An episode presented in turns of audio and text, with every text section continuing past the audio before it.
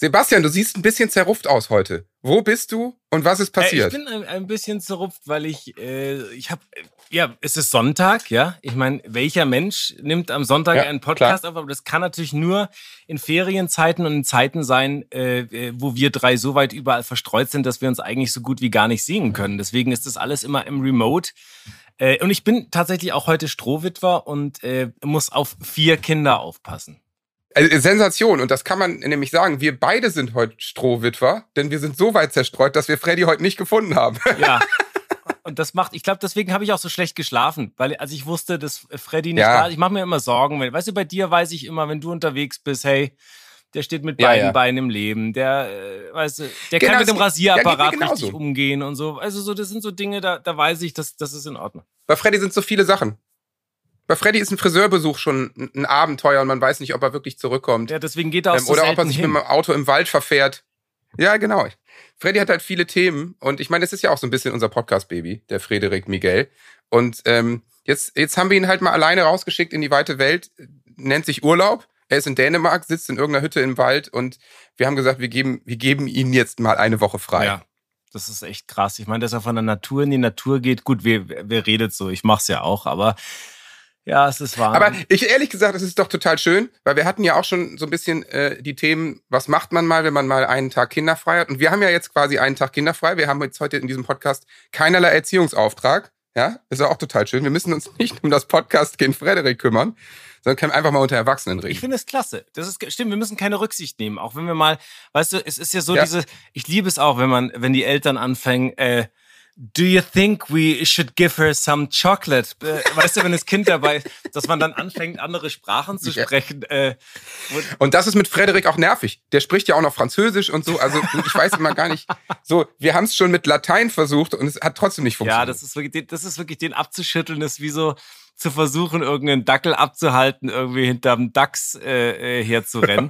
Das ist, das, da hast du vollkommen recht. Aber was mich ein bisschen tröstet, ich meine, ich hoffe natürlich, dass er sich erholt, aber andererseits ich glaube, der wird, der saß, glaube ich, jetzt eine Woche oder zwei Wochen in, in Niedersachsen im, im Vollpiss. Ja. Und ich glaube, das wird derbe, so derbe weiterpissen in Dänemark. Ich habe nur von meinem Bruder gehört, diese Mann in Schweden, da strullert's die ganze Woche durch. Also es ist.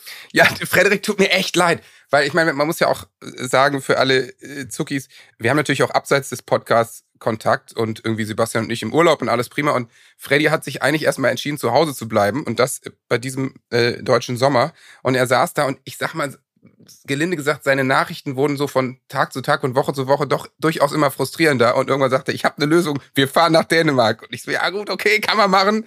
Und jetzt ist er in Dänemark äh, und ich glaube, er nennt es jetzt in der Tat Tapetenwechsel. Urlaub in der Sonne ist was anderes. Aber ähm, äh, zumindest hat er mal eine Woche Podcast frei. Ja, und die Dänen haben ja auch äh, eine Königsfamilie. Dann, das heißt, man hat dann viel Zeit, sich die Yellow Press durchzulesen, äh, wo man vielleicht sowas wie Themen wie die Kinder von den Königen und Königinnen und äh, Beziehungsprobleme. Ähm, das ist doch, kommt ein bisschen dem nahe und vielleicht ist er uns thematisch dann doch. Wie fandest du den Übergang? Sag mal bitte. Ey, die Rampe, Sebastian, Sensation.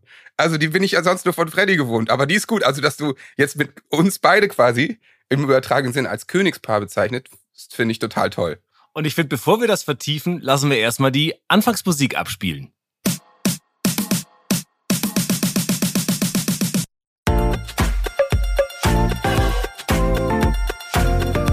Zuckerbrot und Kneipe, der Papa-Podcast. Mit Johannes Straße, Sebastian Ströbel und Freddy Radeke. Also, ich, man muss echt sagen, also Seville, du bist heute in Bestform. Ich, es ist so ein bisschen, es ist so ein bisschen, als ob dieses, dieser Erziehungsauftrag an Frederik so ein bisschen hemmt. Aber also, also heute ist, bist du wirklich, also bist du wirklich auf Zack. Ich muss mir wirklich, ich muss mir die sieben Meilenstiefel anschnallen. Ist geil. Ja, und ich kam jetzt noch mal besser vom Vergleich. Ich komme mir ein bisschen vor wie ein Beifahrer, der immer mit Navi oder der immer mit Navi sich leiten lässt oder der sich immer fahren lässt, ja? und deswegen den Weg ja. nie weißt. Und das ist mit Freddy immer so, wenn Freddy äh, am Puls sitzt, dieser Radiomensch, der auch immer irgendwelche Geräusche reinmacht oder sonst was, dann lässt man das alles bei ihm und wenn man selber das nicht machen muss, dann sagt man, ja, fahr mich halt dahin. Aber jetzt bin ich natürlich ganz Total so. wach. Ja.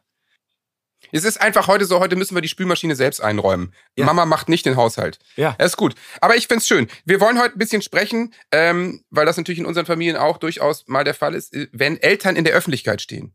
Das, das kann ja mal vorkommen, dieses Malheur.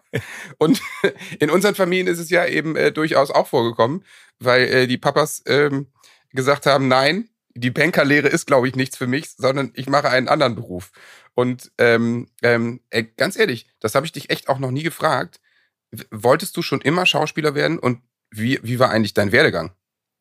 Ich wollte immer Schauspieler werden, sagen wir es mal so, mit seit ich 13, 14 war, ist das bei mir dann äh, so gekommen. Ich wollte wahnsinnig lange auch Medizin studieren. Ähm, ja. Und habe das auch immer eigentlich so im Kopf gehabt und muss dann ehrlich sagen, dass mein Felix, mein, mein älterer Bruder, der auch Schauspieler ist, der ist gerade in Rendsburg am Theater und auch äh, ein super Schauspieler und der hat das vorgemacht. Der hat dann nämlich diesen Weg an die Schauspielschule eben genommen und ich habe davor immer dann an Theater-AGs und habe dann auch so eine halbprofessionelle Bühne mal gemacht okay. in, in Ravensburg und der Umgebung und so und habe dann habe halt immer Theater gespielt und aber auch wusste immer, dass ich das total gerne als Felix an diesen Weg gegangen ist, habe ich dann auch gesagt, das möchte ich auch unbedingt probieren und dann habe ich diesen ganz normalen kleine Haie, das war damals so ein mega erfolgreicher Fisch mit äh, kleine Haie, kleiner äh, erfolgreicher ja, klar, Film. Kenn ich. Äh, ne, kennst du mit Gideon Burkhardt und so und ja, ja, logisch. Das war ein Megafilm, wo es um diese Schauspielschulen eben ging und ähm, habe mich dann da beworben. Und äh, ja, das soll es auch noch geben, dass man Schauspielschule macht. Ja. Und du hast dann klasse Schauspielschule ein paar Jahre gemacht? Ja, genau. Dann habe ich die Schauspielschule gemacht und habe mich da, äh, äh habe dann da vier Jahre äh, äh, Schauspielschule in Salzburg gemacht und dann ging es immer weiter. So. Das ist jetzt schön gesagt, weil bei den meisten Menschen, muss man jetzt mal ganz ehrlich sagen, die dann es erstens auf eine Schauspielschule schaffen, ist das ja schon eine Sensation. Und normalerweise geht's dann nach der Schauspielschule eigentlich nicht weiter. Es ist ja. einfach schwierig, das eine Prozent zu sein, was sich durchsetzt. Also wie, ja. wie ging's denn nach der Schauspielschule dann weiter? Eigentlich sehr gut. Also bei mir ging es schon immer so, ich habe schon echt immer sehr viel Glück und äh, zur richtigen Zeit, richtiger Ort. Natürlich hat es auch immer was mit Willen, ne? das weißt du ja selber, es ist ja nicht immer nur, es ist ja immer so ein, aus verschiedenen Sachen, aus äh, Trial und Error und ähm, ich, ich muss sagen, dass ich da immer, immer so einen ganz guten Weg gefunden habe. Natürlich immer auch mit Durststrecken. Und ähm, ich habe aber auch immer diese Demut vor dem Beruf gehabt. Ich habe das auch nie gemacht, diesen Beruf, um berühmt zu werden oder ein Star zu sein oder ein. Ja. Äh, keine Ahnung was, also sondern es war für mich immer, dass ich des Spielens willen diesen Beruf und das kann ich eigentlich auch nur jedem ans Herz legen und ich habe das so geliebt immer, dass ich den und es war auch wirklich bei mir damals noch, wenn ich daran nachdenke, das waren damals äh, um die 1000 Bewerber für 10 Plätze. Ne? Also in den Schauspielschulen immer natürlich. Und ähm, ich glaube, das ist ehrlich gesagt immer noch so, oder? Ja, es ist weniger geworden, weil natürlich ganz viele diesen Filmweg einschlagen. Die wenigsten wollen, glaube ich, äh, Theaterschauspieler sein oder wollen, ähm, ne, die, die fangen halt an, weil sie dann ganz viele fangen sowieso quer mittlerweile an mit Theater, mit, mit ähm, Film und äh, muss man auch dazu sagen, als ich damals angefangen habe, in den 90er Jahren mit, mit Film und Fernsehen, da gab's für, für Junge kaum Programm. Also da war es wirklich so, da gab's ähm, ganz wenig Rollen. Äh, da gab's ja diese ganzen Privatsender noch nicht so wahnsinnig breit gefächert und sowas. Stimmt, und klar. Ähm, diese Jugendsachen, ja. da gab's echt viele, viele Sachen, wo ich immer entweder zu alt für die Jungen oder zu jung für die alten Sachen dann lange war. Und äh, das, das hat sich heute, ist ja Wahnsinn, wenn du da siehst, was es alles an, an Serien und Jugendserien und äh, äh was es da alles gibt. Das ist natürlich ein mega, ein, ein mega Bandbreite. Jetzt klar, natürlich gerade stagniert es langsam, aber ist das so? Ähm, ist es nicht so, dass die ganzen Streaming-Anbieter quasi einfach noch viel mehr Möglichkeiten und Rollen schaffen? Nee, ja, ja, das war jetzt lange Zeit so und jetzt gerade ja. ist eine mega durch den, ich äh, weiß nicht, ob das einmal durch die, dass irgendwann auch mal halt eine Grenze erreicht ist. Die Leute können ja. halt einfach nicht mehr, die können nicht weiter immer so produzieren. Irgendwann sind auch die Klickzahlen gehen runter, die Abonnentenzahlen. Ich glaube, Netflix, Sky fällt weg. Netflix, äh, Disney, alle, alle kürzen ein. Und jetzt dieser Streik in Amerika, Drehbuch und ja, äh, Autoren. Ähm, das ist, und das merkst du jetzt, dass wirklich die Jobs äh, gerade hier sehr, sehr wenig werden. Und, ähm, das heißt, der Autorenstreik in Amerika hat auch einen Einfluss auf den äh, deutschen, ja. europäischen Markt? Ja. Also okay. gerade die Filmteams merken das stark, weil dadurch der, der Rückgang ähm, in Babelsberg und so wird gerade sehr wenig ja, gemacht, glaube ich, ne? weil das alles ja. still, äh, still steht.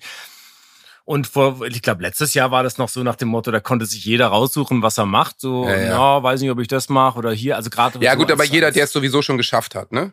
Also jeder, ja, genau. der natürlich auch. Aber ich rede jetzt vor allem auch von den Filmteam-Mitgliedern, Ja, ja, Ähm, ähm, Kamera, und Regie. Die, warte mal ganz Ja. kurz. Äh, kannst du mir kurz mal bitte die, deine, deinen Code aufschreiben, bitte hier? Nein. Ja. Du kannst den Code den danach Tipp, ändern. Johannes. Ich, Ja. ich finde, das müssen wir fast drin lassen. Das ist so gut. Bitte, der Onkel Johannes lädt dich auch zum Konzert ein. Der Onkel Johannes lädt dich auch zum Konzert ein, sagt er. Da strahlt sie, dann macht sie's. Sehr gut. Ach so, ich dachte jetzt, äh, sie sagt jetzt, die, die, Sche die Scheiße von dem alten Mann höre ich mir nicht an. nee, so weit ist es doch nicht. ist das Das super. ist geil. Das Ding ist Ja. nämlich, äh, Sebastian und ich sind ja beide quasi nicht zu Hause und sitzen hier vor externen Geräten. Und ich habe noch ein paar O-Töne, die ich gleich abfeuern will. Aber ich äh, nehme auf einem Gerät auf, ich telefoniere über das andere Gerät und ich habe keine Möglichkeit, ähm, die O-Töne abzufeuern. Und äh, mein Sohn, der ist schon aus dem Haus mit seinem Handy und meine Frau muss arbeiten. Deswegen habe ich die O-Töne eben an Sebastians Tochter Nummer 4 geschickt und die muss jetzt ihren Code rausrücken, damit wir gleich die O-Töne abfeuern können. So sieht's nämlich hinter den Kulissen aus, Leute. WhatsApp gesperrt, Face ID verwenden. Natürlich ist WhatsApp nochmal extra gesperrt. Und jetzt? Ja, dann halt den Code eingeben, den sie Face aufgeschrieben ID ist hat. Welchen hast du jetzt Nee. genommen? Welchen neuen? Mein Geburtsdatum. Ah, okay. Das wenn ist beleidigen würdest du es jetzt nicht wissen. Warte mal, das war. Jetzt überleg, Kind Nummer 4, Geburtstag. Das schaffst du, Sebastian. ging. Okay, jetzt er hat's geschafft. Jetzt, wir sind okay. wieder im Rennen. Gut. Es geht Äh. Faden verloren. Wo waren wir? Hinter der, Ka- jetzt, äh, hinter der Kamera geht's, äh, ist da wirklich gerade ein ziemliches äh, Tohuwabo durch diesen Drehbuchautorstreit und wie, äh, weil, wegen auch der äh, mangelnden, äh, natürlich, weil die Streamer sich jetzt gerade ein bisschen so zurückhalten. Okay. Wie ist es denn bei Ja, dir gerade? Ähm, du, bei mir ist es, äh, ist es irgendwie ähnlich. Also die, die Branche geht nach Corona-Kriegen Kriegen und Rezession immer noch ähm, äh, durch die Krise und äh, berappelt sich langsam wieder. Also äh, Streaming-Zahlen, also Spotify und Apple und Co., das war natürlich davon nicht so besonders betroffen. Äh, Spotify natürlich auch eher äh, ein Krisengewinner, so wie Amazon. Ähm, aber äh, live ist es schon noch so, dass die Leute zögerlich sind und noch ein bisschen abwarten, ob sie zu Konzerten gehen oder nicht. Das ist, glaube ich, durchaus eine deutsche Mentalität, ähm, dass wir da einfach ein bisschen zweiflerischer und zöger zögerlicher sind. Und ähm, das erleben wir jetzt halt durch die Branche. Die, viele Kolleginnen und Kollegen, denen geht's ähnlich. Ähm, also, das ist alles okay und wir haben schöne Konzerte und haben viel Spaß mit den Leuten, die da sind, aber es kommt erst langsam wieder in, in Gang. Es ist noch nicht auf Vor-Corona-Niveau. Und glaubst du es, aber meinst du, es hat wirklich was mit Corona oder Corona kam Ja. Genau. und dann leider eben auch der Krieg mit Rezession, mit der Inflation? Es waren zu viele Rückschläge und ähm, die Leute haben äh, ja Ängste, Ängste bekommen, Ängste wurden geschürt, also teilweise zu Recht, teilweise vielleicht ein bisschen viel. Und ähm, äh, die Leute sind einfach unsicher geworden und achten jetzt mehr auf ihr Geld oder haben eben weniger Geld natürlich. Klar, äh, viele Jobs sind eben auch baden gegangen. Aber uns geht's natürlich als Nation äh, immer noch recht gut. Aber ich sag mal so, äh, äh, die Deutschen machen sich vielleicht lieber erstmal ihre Speisekammer voll, als ihr Kulturkonto wieder aufzufüllen. Das, das ist schon so, da sind wir im europäischen Vergleich aber ein bisschen anders. In Italien ähm, sind die Leute zum Beispiel wieder wahnsinnig viel draußen oder in Holland auch, die Zahlen habe ich zumindest. Ähm, in Holland gehen die Leute weg, als gäbe es keinen Morgen mehr. Vielleicht gibt's ja auch keinen Morgen mehr. Und wir bauen uns lieber einen Bunker und stellen uns die Ravioli in den Schrank, falls das passiert. Weißt du, was ich so schön finde? Dieses, das Bild der Deutschen. Man sagt uns ja zum einen das nach, dass wir eben dann daran sparen, dass wir dann das eher bunkern. Und dann sagt man ja auch über uns, dass wir äh, dass wir kein Geld für Essen Ja, ausgeben. das macht Wir überhaupt sind doch- keinen Sinn. Ich glaube, Deutschland, ne, also auch dieses Essen Ja. geht, wir sind so wirklich alles andere als Hedonisten, hat man so das Gefühl, dass wir, ich, Ja, womit wir- haben wir wir Spaß? Das ist vielleicht warum das Vereinswesen so, So. stark ist, weil der Mitgliedsbeitrag relativ gering ist und man kriegt maximal So ist es. Spaß Ich in kann immer Gemeinschaft. umsonst Fußball spielen. Ja, ja, genau. Das ist, das ist echt lustig. Nein, wir geben ja in der Tat, äh, das gab's ja, gab's ja in der Tat mal die Studie. Wir geben, wir wollen unsere Lebensmittel günstig haben und die Franzosen wollen sie qualitativ hochwertig haben. Das heißt, bei den Importen ist es so, äh, äh, wenn es die guten Nudeln gibt, dann macht der LKW, fährt er lieber nach Paris und wenn es die günstige gibt, dann äh, fährt er eben nach München. Und Das ist, Das ist wirklich so. wirklich so. Ja, ne? ja. Man sagt ja auch, dass die schlechten Tomaten Ja. in Deutschland landen und äh, die guten To Tomaten. Genau, weil der. Franzose wahnsinnig Wert auf hohe Qualität legt. Also der, der Franzose, okay, das war jetzt maximal äh, pauschalisiert und Klischee, aber ähm, weil äh, Französinnen und Franzosen einfach äh, eher in ihrer Erziehung und ihrer, äh, in ihrem Leben lernen, dass hochwertige, qualitative Lebensmittel gut sind. Und bei uns ist es schon so, dass es ähm, dass durchaus auf Sparen getrimmt wird. Ob das jetzt falsch oder richtig ist, das dürfen andere bewerten. Aber ich sag mal, on ne vie qu'une fois, wie die Franzosen sagen, ne, man lebt nur einmal, ist halt auch ein französisches Sprichwort und kein deutsches. und wie ist das bei dir? Wolltest du immer beruflich eine, eine tolle Tomate sein oder also eine Tomate Richtung Frankreich oder eine Tomate ich, Richtung Deutschland? Ich wollte immer so eine günstige Tomate sein und das bin ich ja auch geworden.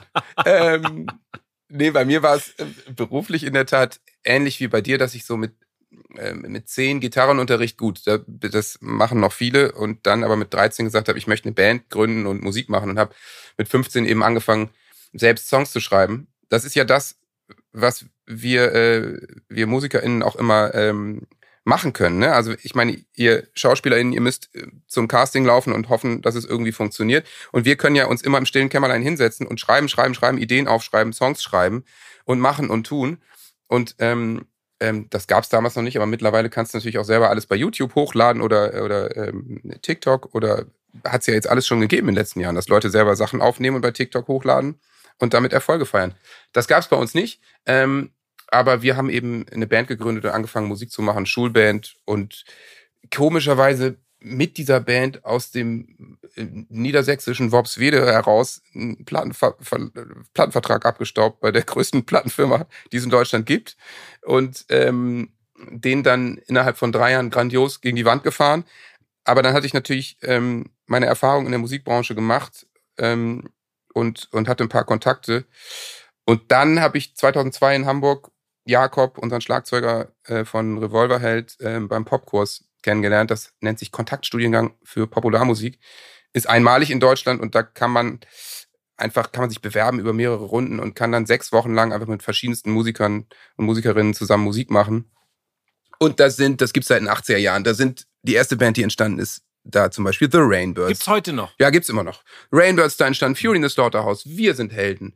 Äh, Krass. Boy war da, wir waren da, die Ohrboten waren da, der Deichkind-Produzent war mit zum Beispiel mit mir im Jahrgang. Also das ist absurd und ich habe jetzt fünf von 5000 aufgezählt.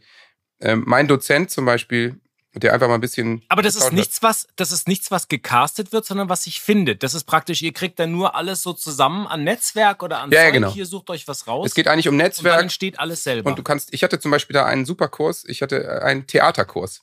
Also freie Improvisation. Fand ich super. Habe ich jeden Tag. Ich bitte. Natürlich. Habe ich immer. Wundert mich. Damals schon an dich gedacht. Bei Frank Thomé. War ganz toll. Ja. Ähm, und da war ich dann zum Beispiel, äh, einem, mit dem ich da sehr eng war, ist äh, Marco Möller. Das war der ist der jetzige Schlagzeuger von Ina Müller zum Beispiel und Santiano tourt wirklich wahnsinnig viel.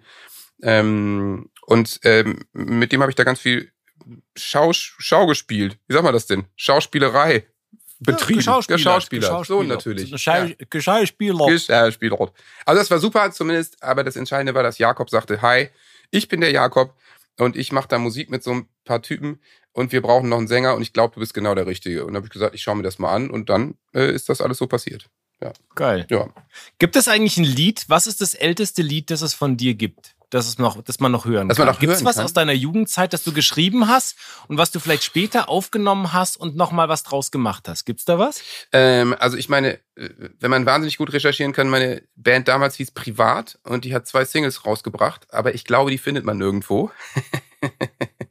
die erste Single ist, es tut mir leid, ich kann nicht anders. Also falls die jemand findet, Respekt. Aber ein Song, den ich relativ früh geschrieben habe, der auch auf der ersten Platte gelandet ist, ist Scheiß auf Freunde bleiben. Den, den habe ich sicher mit 18 oder so das geschrieben. Und ähm, den haben wir dann noch zwei, dreimal umgeschrieben und der ist auf der ersten Platte gelandet. Ja, ja. Das passiert schon.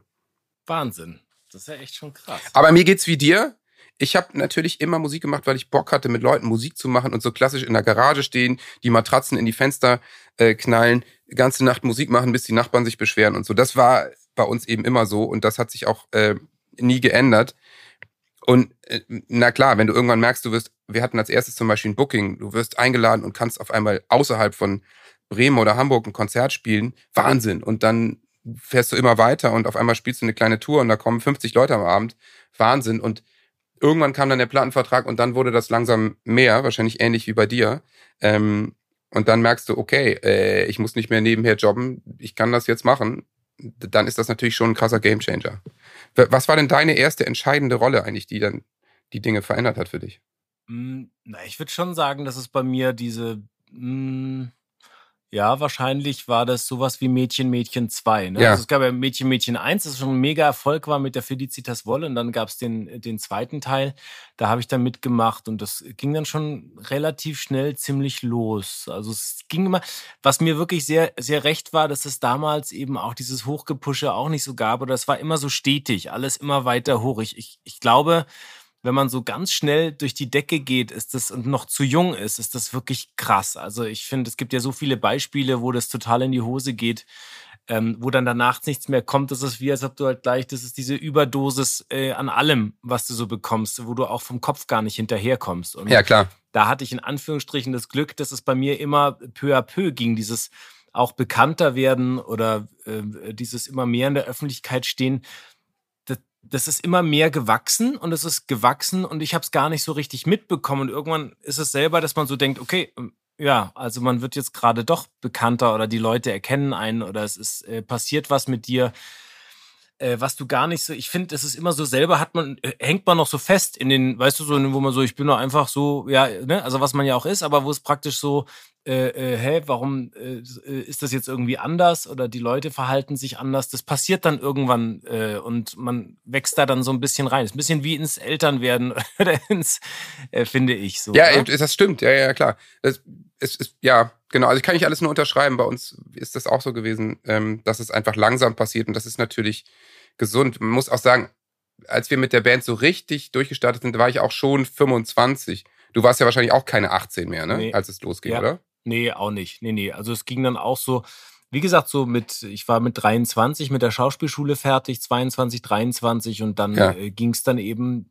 peu à peu, äh, peu à peu weiter und oder wie Boris Becker sagt, peu peu, äh, ging es peu peu weiter und, und Finde ich äh, übrigens, klingt viel schöner. Finde ich auch. peu, Peu, peu. peu. Peu.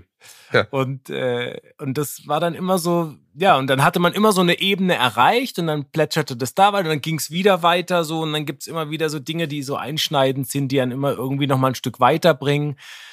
Äh, ähm, sei es ist eine Rolle oder irgendwie äh, oder irgendwas anderes. Und Ja. ähm, ja, das ist dann so der Weg gewesen. Und das hat sich dann halt irgendwann mal Aber- überschnitten mit den Kindern. Ja, was, das, das wollte ich fragen. Auf was für einem Level warst du oder was hast du gerade gemacht, als du deine erste Tochter bekommen hast? Als ihr eure erste Tochter bekommen habt? Da habe ich, genau, da habe ich äh, Warst du noch nicht bei den Bergrettern, oder? War, da habe nee, nee, nee, nee, weit, weit weg davon. Da habe ich tatsächlich, als die große kam, ähm, habe ich äh, gerade, da ist Nürnberg ein Jahr später DFB-Pokalsieger. Ach, komm, zwei Jahre, nee, stimmt gar ne? nicht. Zwei Jahre haben- später DFB-Pokalsieger geworden. Ja? Äh, nee, Also- weißt du, also was- was- was hab ich schon 1982? gemacht?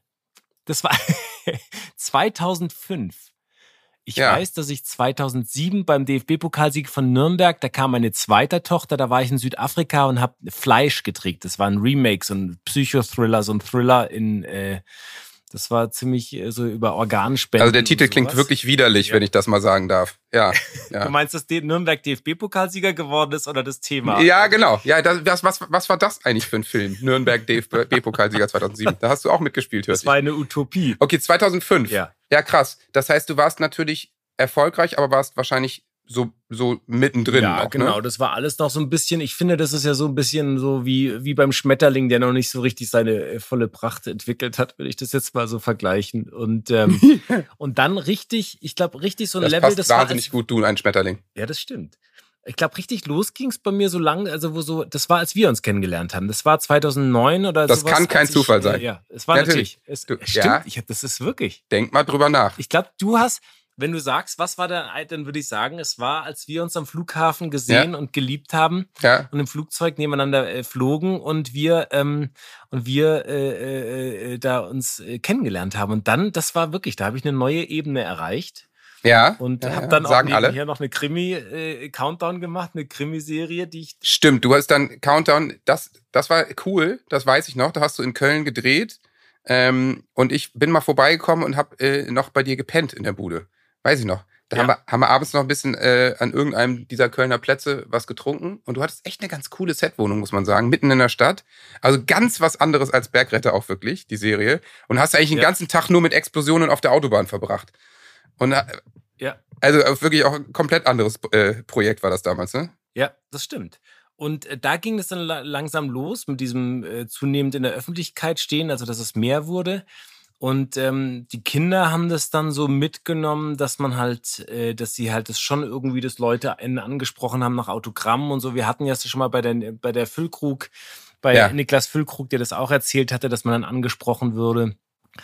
Äh, und haben mitbekommen, dass sich das da so ein bisschen verändert. Also, dass die Leute ein anderes Interesse an einem haben. Und wie, wie haben die das aufgenommen? Waren die quasi wie bei Füllkrugs Tochter so ein bisschen äh, beleidigt und sagten, nein, ist mein Papa und ich will das nicht und so? Oder, oder haben sie das verstanden? Wahrscheinlich gab es alle Situationen mal, ne?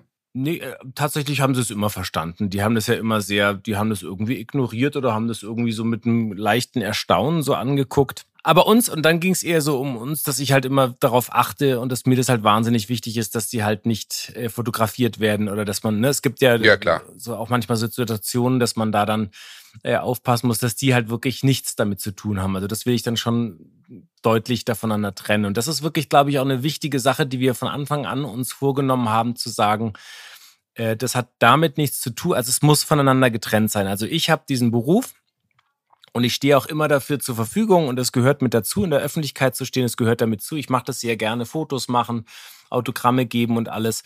Aber äh, es muss immer getrennt sein von der Familie in dem Sinne. Also das habe ich bei dir ja auch so wahrgenommen. Man muss ja sagen, äh, äh, ich halte meinen Sohn auch relativ aus der Öffentlichkeit raus, aber du bist dann ja noch viel strikter. Also deine Kinder tauchen ja nie irgendwo bei Social Media auf, ähm, auch nicht von hinten, gar nicht, sondern du hältst sie wirklich total raus. Ich würde sogar sagen, bei Wikipedia, ich habe jetzt nicht nachgeschaut, äh, tauchen noch nicht mal die Namen deiner Töchter auf, richtig? Ja, eigentlich, also ich bemühe mich, das so rauszuhalten. Ich will, dass sie das komplett ähm, selber bestimmen können, wenn die sowas machen wollten oder wenn das irgendwie ein Drang wäre oder irgendwie mal eine Möglichkeit.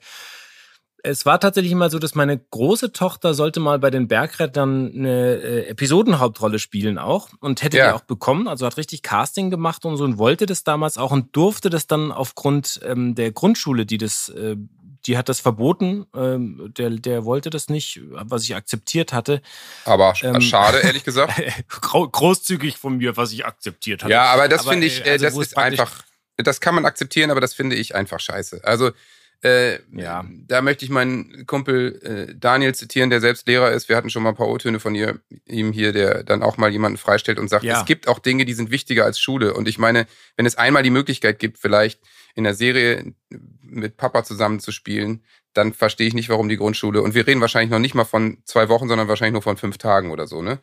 Warum die, Ja, naja, gut, bei uns ist ja, hast du ja gesehen, mit Wetter und allem, hier zieht sich ja schon eine größere Rolle. Ich glaube, irgendwie 10, 12 Drehtage und das halt über anderthalb Monate gezogen, wo du immer nie weißt, ne, das wäre schon, aber hätte. Es ist Grundschule. Na, aber egal. Aber, aber dann genau. wäre, dann, aber das wäre eben eine Sache ja. gewesen, wo ich praktisch, wo, wo eine Möglichkeit bestanden hätte, dass sie in Ja. die Öffentlichkeit kommt dann und dann ist natürlich die Büchse der Pandora geöffnet so. Und für mich war das halt immer klar, ähm, das muss dann schon echt einen Grund haben, sowas zu Klar. machen. Und einfach so will ich das komplett raushalten und ähm, auch gar nicht mal so, so anfangen. Und bis jetzt sind wir damit eigentlich sehr gut gefahren. Ja, super, aber jetzt sind, und das, jetzt frage ich mal für einen Freund, also für mich, sind deine Großen ja schon in einem Alter, wo die natürlich soziale Medien auch benutzen und da Bock drauf haben.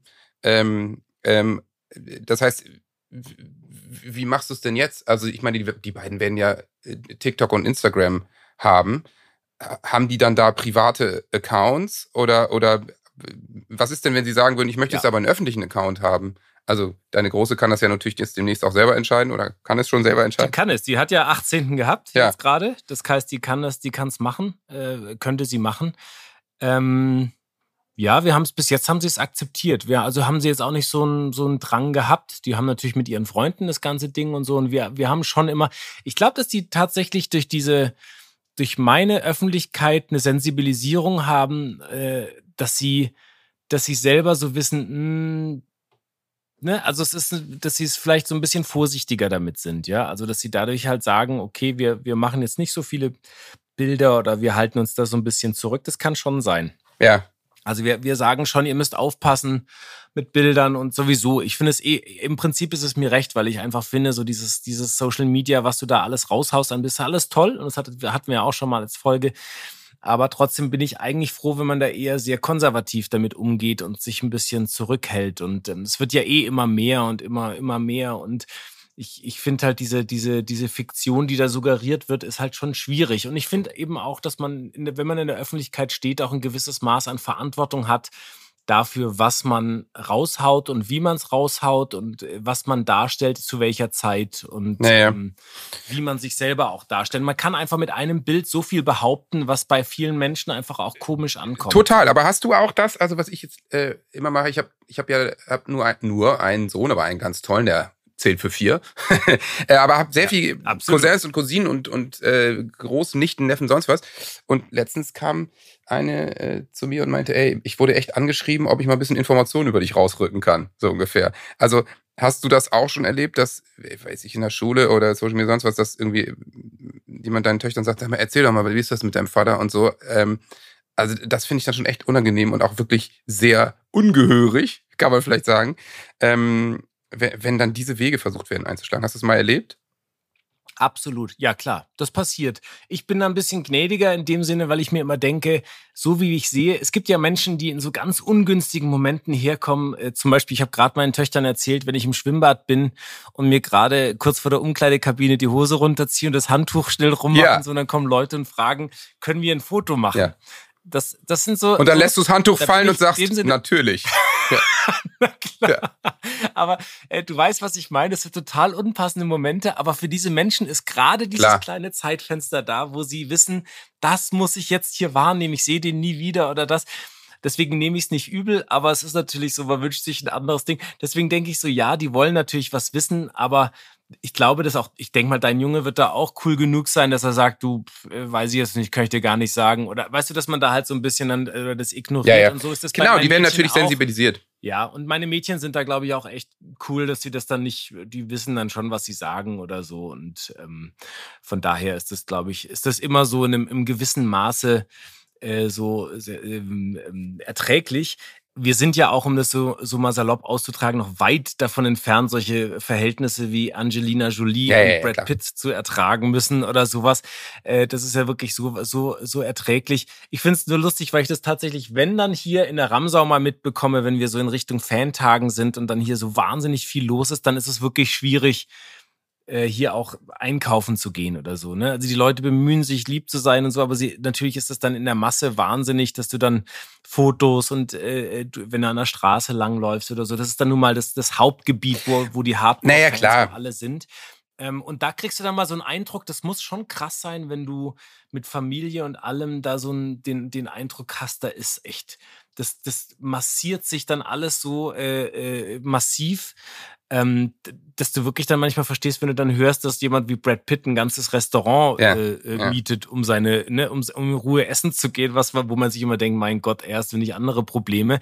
Aber ich glaube, wenn man wirklich so in der krass in der Öffentlichkeit steht, dann kannst du eigentlich äh, oft, wenn du mal so in Ruhe sein möchtest, das gar nicht mehr anders machen. Ne? Das ist Aber man spricht da bei dir auch vom Brad Pitt der Berge, sagt man ja zum Beispiel. Ja, ja. Also habe ich jetzt, äh, hab ich ja jetzt schon öfter habe ich gesagt. tatsächlich Aber selber, das habe ich, das habe ich selber, recht. das habe ich selber Also kolportiert. ich, ich sag auch zum Beispiel immer, ich bin, ich bin so froh, dass ich äh, auf Deutsch singe, weil wenn ich mir irgendwie, äh, keine Ahnung, einen Robbie Williams angucke, der kann auf der ganzen Welt eben äh, nirgendwo einen Fuß vor die Tür setzen und muss maximal, bei Brad Pitt ja genau dasselbe. Also bei uns beiden ist ja so, wir können ja auch mal den Sockel einreißen, auf dem wir stehen. Wenn wir äh, nach Italien in Urlaub fahren, dann ist die Chance natürlich auch total gering, dass man da vollgesammelt wird. Weil, hey, wir äh, arbeiten Ja. auf dem deutschen Markt und ähm, äh, das ist natürlich total angenehm, einfach seine Ruhe zu haben und sich da so total normal bewegen zu können. Aber Wobei, ich möchte dich jetzt, ich möchte dich jetzt nicht neidisch machen, ich weiß, aber Die würden- die meine werden Filme übersetzt, werden ne? ja in andere Ja. Sprachen. ja, natürlich. Die werden in andere ja. Sprachen übersetzt. Ne, äh, Soweit ist es schon gekommen, äh, dass du tatsächlich dann äh, in, in anderen Ländern voller Begeisterung angesprochen wirst. Hatte ich jetzt sogar in, äh, in Italien Und dann auch. synchronisiert und alle wundern sich, dass du nicht Italien sprichst, dass du Italienisch Ich sag sprichst. dann immer, ich sei heute schlecht drauf. Entschuldigung, mein, mein, mein Bulgarisch ist, Ist heute nicht nicht, so- ganz ja, so gut, weil ich einfach, ich bin nicht so gut Ja, drauf. So, das, äh, Aber äh, sag mal, äh, äh, haben denn deine Töchter quasi immer verstanden, was du machst? Ich meine, wenn sie klein sind und wie, wie ist dieser erste Moment, wenn, wenn man denkt, ich meine, Bergretter ist ja ein Format, da kann man, oder wo die hab's ja damals gar nicht Bergretter gemacht, bei der ersten zum Beispiel. Man kann ihnen ja aber immer sicher irgendwelche Szenen im Fernsehen zeigen, die so harmlos sind, dass auch eine Zweijährige sich das angucken kann. Wie, das konnten die doch gar nicht schnallen, dass Papa im Fernseher ist, oder? nee, konnten die auch nicht. Es ist, ähm, für die, für die Kinder war das wirklich immer so ein, dadurch, dass sie es auch nicht wirklich geguckt haben und das nicht richtig umrissen haben dadurch, äh, war das auch immer so was Abstraktes für sie. Und die waren ja auch öfter, sind sie am Set mit dabei und so und kriegen dann mit, dass man, was man macht, was ja dann auch, wenn man da dabei ist, den ganzen Tag als Kind furchtbar langweilig ist, ja. Und Ja. Ähm, das, das ist so ein, es ist wirklich so eine, ich glaube, die haben das dadurch einfach über die Jahre, dadurch, dass wir auch so als Eltern total unaufgeregt damit umgegangen sind, weil es einfach ein Job wie jeder andere ist, der halt doch nicht ganz wie jeder andere ist, weil er eben von anderen anders äh, emotional aufgefüllt wird. Ähm, und was ja auch ein Lohn ist, ja, also die Kinder kriegen ja schon auch mit, dass ich eine Dankbarkeit habe, weil ich einfach sage, Kinder, das ist, ne, also das ist toll, dass ich so eine, äh, so eine Resonanz Ja, ja, habe, dass Menschen sich freuen und so, und dass es, dass es eine Dankbarkeit auch gibt und auch eine Verantwortung den Leuten gegenüber und den Fans und denen, die das äh, schauen, ähm, dass die da einen ganz gesunden Umgang damit haben. Äh, wie ist das bei, wie ist das bei deinem Jungen, wenn, wenn du Ja. ein Konzert hast? Ich meine, das ist Ja, ja, ja, eine klar. Droge, oder? So, wenn er da einfach sieht, da sind dann, äh, ich weiß nicht, ich war ja mal bei dir auch in der, in der, ähm, in der O2 Arena da und so, wenn dann wirklich vor, ich weiß nicht, 20.000 oder wie viel da reinpassen oder 18.000 und dann, das ist ja krass. Und dann ist der Papa da auf der Bühne und da flippen alle aus. Ja, ist, ähm, Ja, das erste Konzert, heftig. also er ist 2012 zur Welt gekommen und dann im Jahr drauf kam unser Album immer in Bewegung raus, was relativ erfolgreich war mit Ich lass wirklich das Licht an, lass uns gehen und so. Und ähm, dann wurde es live auf einmal echt groß und äh, man ist eben durch die Arenen getourt und sein erstes Konzert war in Kiel, äh, glaube ich, auf der Tour. Ja, wohl, das stimmt, das stimmt nicht, das war schon beim MTV Unplugged. Aber auf jeden Fall, da, das konnte der gar nicht raffen, dass ich da vorne irgendwie stehe und er war dann natürlich weiter hinten hinter einer Scheibe irgendwie in so einer Loge. Die gibt's ja in den Arenen dann auch. und Die sind natürlich bei Konzerten meistens leer. Ähm, und das fand er total skurril. Der ist dann nach dem Konzert in meine Arme und hat erstmal total geheult. Also er musste das erstmal alles loswerden, diese ganzen Emotionen. Aber ähm, er hat dann relativ schnell gedacht, ja, das ist ja super mit dieser Musik. Da macht man Musik, dann nimmt man sich ein Mikro und dann singt man vor 10.000 Leuten. Und dann hat er auch relativ schnell gefragt, wann er denn mal so vor 10.000 Leuten dann auf der Bühne stehen könnte. Ähm, das, ist, das, das war ganz witzig, dass er das natürlich als relativ normal gesehen hat und das konnte ich ihm natürlich dann auch viel erklären. Aber er ist ne, mittlerweile natürlich so ein klassisches äh, Backstage-Kind. Also er kommt immer mal auf der Tour vorbei, hat natürlich einen Pass, kann überall rumlaufen, kennt natürlich auch meine Crew-Leute, die teilweise seit 10, 15 Jahren dabei sind, von Geburt an. Ich sehe den eigentlich den ganzen Tag nicht und er ist dann irgendwie, keine Ahnung, vorne bei äh, meinem Soundmann beim und guckt dem über die Schulter oder ähm, hängt mit meiner Tourmanagerin rum oder oder ist am Merchstand so und ähm, ist da einfach ja ich sag mal den könnte ich jetzt mit zehn alleine auf jedem Festival der Welt absetzen. Der wüsste wie man da zurechtkommt wenn er einen Access All Areas Pass hat. Ähm, äh, weil der natürlich wahnsinnig viel gesehen hat und wir gehen auch sehr viel zu Kollegen. Also der hat natürlich in seinem jungen Alter auch schon viele Konzerte gesehen, so, also ich sag mal, die Freunde von Oerding und bis Giesinger und Mark Forster und so, der hatte einmal eine Woche, da haben letztes Jahr alle in Hamburg gespielt, da war der in einer Woche bei, äh, ich glaube, es, also es war Mark Forster auf jeden Fall, Vincent Weiss, Johannes Oerding, da habe ich mitgesungen und dann haben wir noch ein eigenes Konzert gespielt. Das hat er innerhalb von sechs Tagen gesehen. Und natürlich immer hinter den Kulissen und immer kurz vorher noch High Five. Der denkt natürlich auch, ein Konzert ist ne, vorher noch dem Musiker, hey Marc, na alles cool, hey Emil, schön, dass du da bist. Ey, willst du mit in die Runde? Ja, wir gehen in zwei Minuten auf die Bühne. Ja, klar, cool, okay, wir sehen uns später. Ähm, dass das normal ist, so die Musiker nochmal kurz die Hand zu schütteln und dann ähm, sich an den Bühnenrand zu stellen.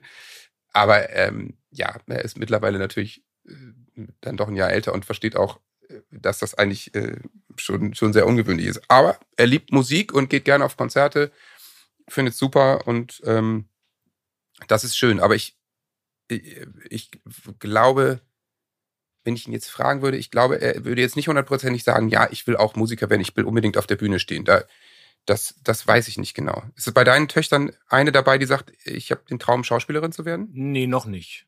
Nein.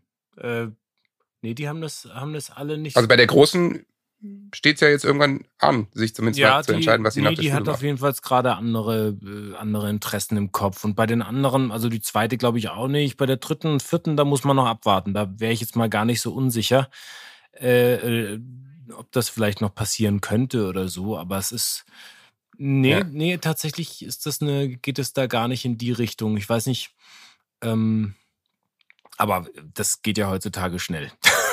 man kann ja auch noch später. Ja, das Und stimmt. sag mal, was mich noch interessiert, mit, äh, äh, ist, ist dann bei deinem Jungen, ist es dann so, dass der im, im Alltagsleben, äh, nervt ihn das da oder sieht er da einfach die Vorteile mehr als die Nachteile? Oder gibt es auch Sachen, dass er dir sagt, dass er sagt, oh ey, du bist mir peinlich ähm, oder ähm, dass er in der Schule irgendwie Ja, mal angegriffen ist, die sagen, äh, Revolverheld oder, oder so. Nee, das geht Gott sei Dank noch. Ich glaube, das wird irgendwann natürlich kommen. Oh Gott, wie uncool und so.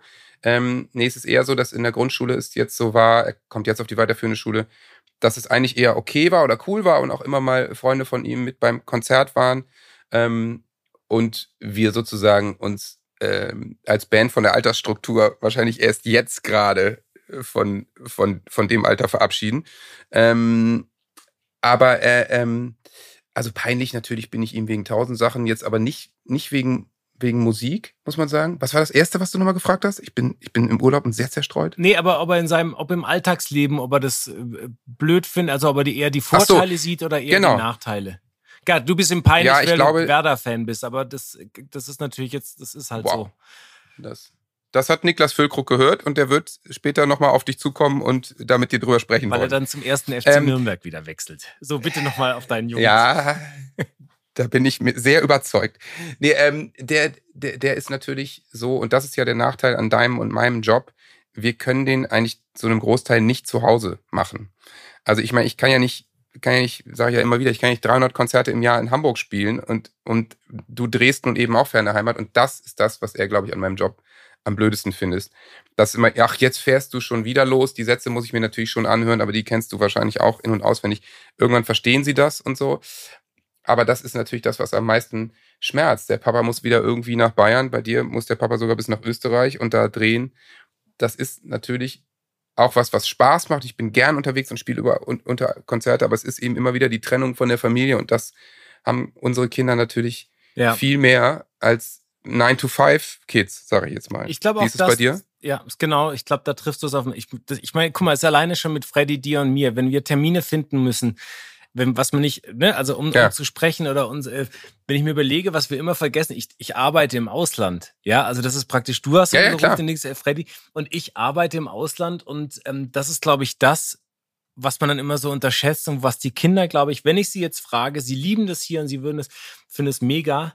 Ähm, aber ich glaube, wenn du sie später mal fragen wirst, was habt ihr gehasst, war es nicht nur, dass ich weg war, oder Ja, ja, ich halt so, sondern glaube ich, dass ich so weit, dass ich halt immer weg war, weißt du, so du bist wenigstens so punktuell dann immer so und ich habe wirklich so über einen langen Zeitraum, ich glaube, das finden sie dann schon mega scheiße, so dieses, ähm, das Ja. merke ich schon, dass sie da schon manchmal dann ja, jetzt kein Hass ist jetzt zu stark das Wort, aber du weißt, was ich meine, wenn es dann halt wirklich mal so Ich weiß dann, genau, was du meinst. dass, du, dass ich halt sage, Das ist eine Wut auf, einfach. ich mache jetzt, ich, ich kann da auch keine Sperre, ich kann da nicht kommen, ja, zu irgendwelchen Daten oder Ja. sonst was. Und Ja. äh, da bin ich halt wirklich fremdgesteuert. Und das ist, glaube ich, das, was sie am meisten dann nervt.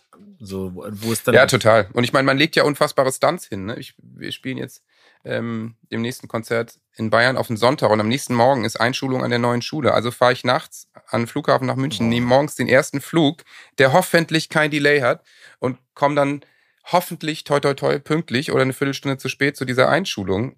Ähm, natürlich ohne Schlaf, aber das ist scheißegal. Das ist natürlich irgendwie alles irre, aber ähm, ja, manchmal ist es so. Nun muss man natürlich sagen, wir beiden egozentrischen Schweine, wir könnten uns jetzt noch vier Stunden auch einfach nur wir beiden unterhalten, aber ich habe ja ein paar O-Töne mitgebracht, damit wir auch mal jemanden anderen zu Wort kommen lassen. Weil das würden wir natürlich von unserem Naturell her, würden wir das nicht tun. Sondern Nee. wir würden einfach uns weiter unterhalten Ja. und bis die Batterie vom iPad alle ist. Deswegen ähm, ähm, würde ich sagen, äh, hören wir uns doch mal die ersten O-Töne an. Ich habe hab immer zwei Fragen gestellt. Erstens, ähm, äh, wie macht ihr das mit den Kindern und Öffentlichkeit? Und zweitens war immer die Frage, verstehen eure Kids überhaupt euren Beruf? Und ähm, den ersten, den wir vielleicht mal zu Wort kommen lassen, ist unser guter alter Spezi Felix Neureuter. Mhm. Ja. Ähm, Felix war ja mit seiner Frau Miriam hier schon im Podcast und wir haben eine wunderbare Folge aufgenommen. Und ich war vor zwei Wochen bei ihm äh, und habe auf einem Charity-Golf-Turnier mitgespielt, was sehr lustig war. Er hat eine tolle Stiftung, Felix Neureuter Stiftung, engagiert sich, äh, haben wir ja auch im Podcast schon erwähnt, äh, für mehr Bewegung bei Kindern, weil das ja immer weiter zurückgeht. Es ist völlig verrückt. Ähm, die Kinder werden immer immobiler und er ist da wirklich äh, ganz toll unterwegs, macht ganz viel. Es wurde sehr viel Geld gesammelt an dem Abend und ich habe in einem Flight gespielt mit zwei seiner besten Kumpels aus Garmisch, beides Eishockey-Profis ehemalige.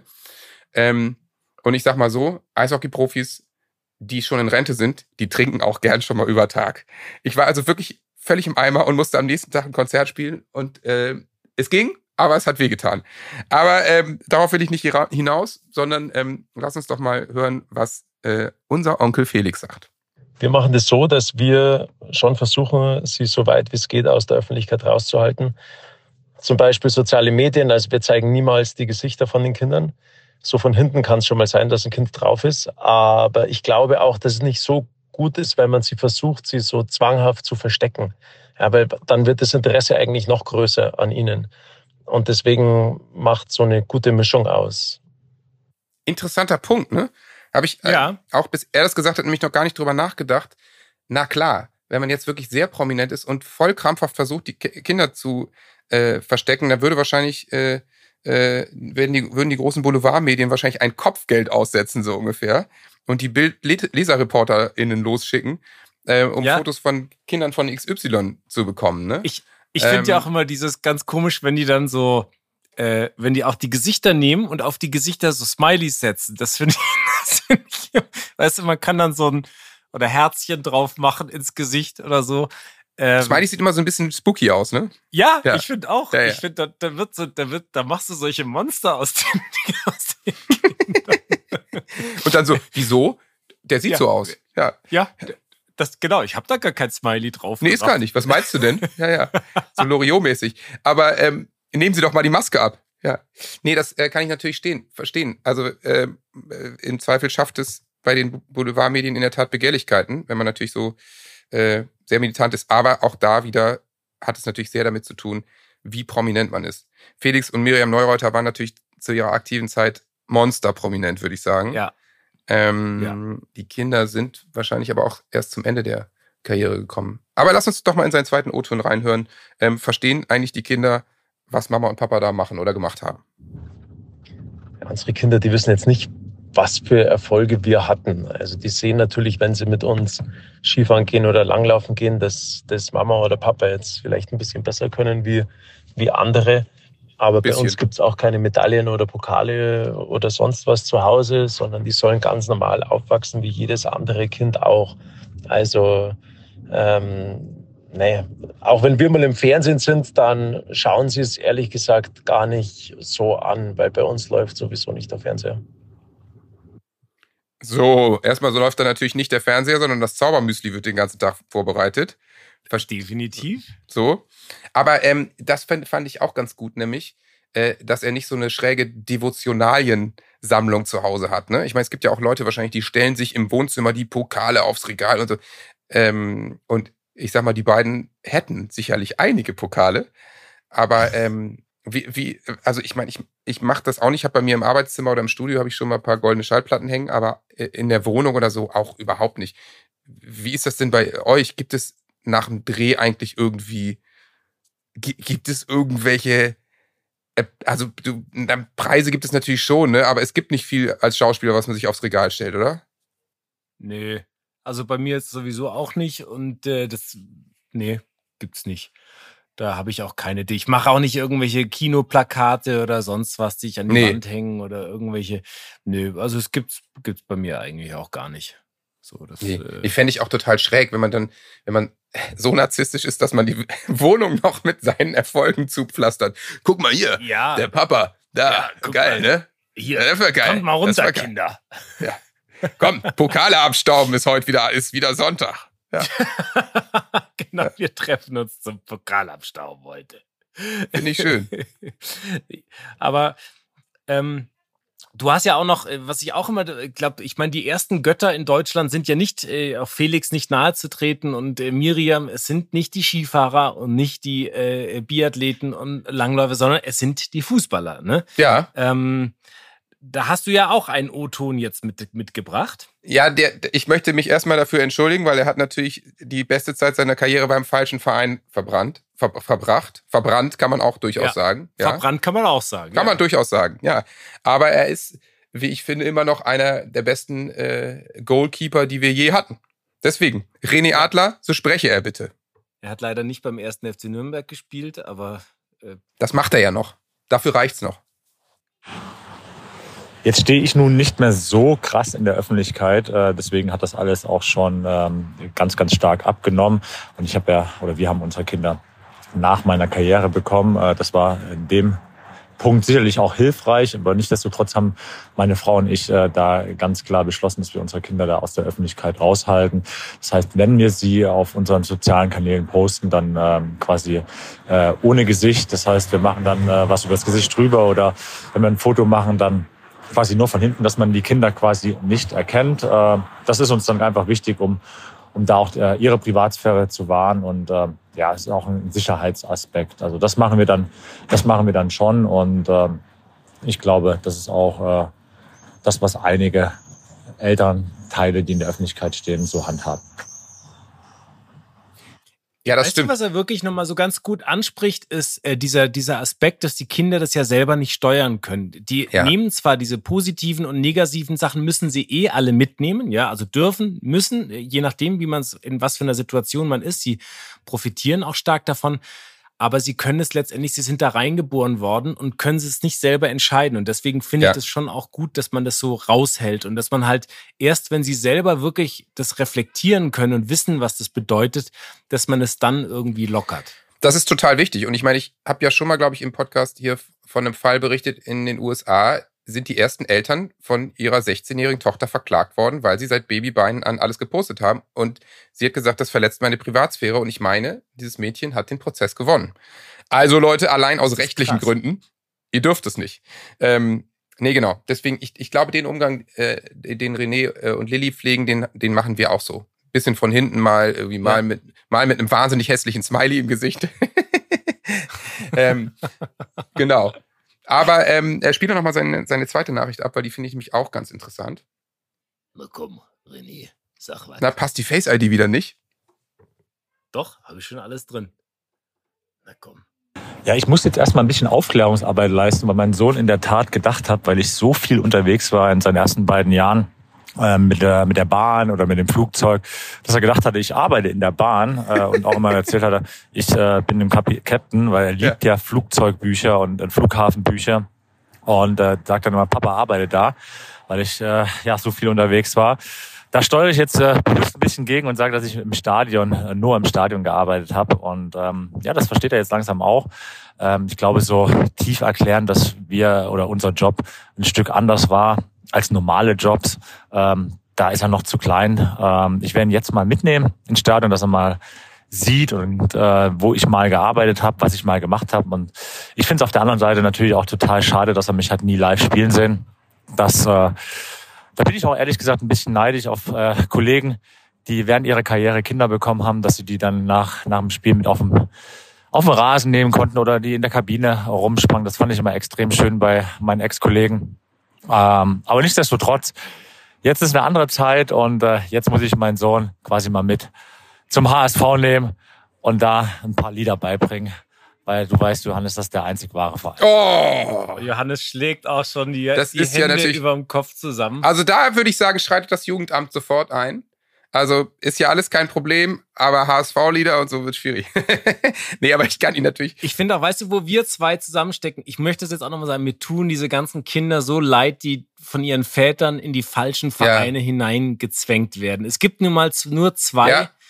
wahre Vereine. Das ist der erste FC Nürnberg und äh, auf der anderen Seite auch SV Werder Bremen. Der, äh, Werder Bremen. Ja. ja, das akzeptiere ich total.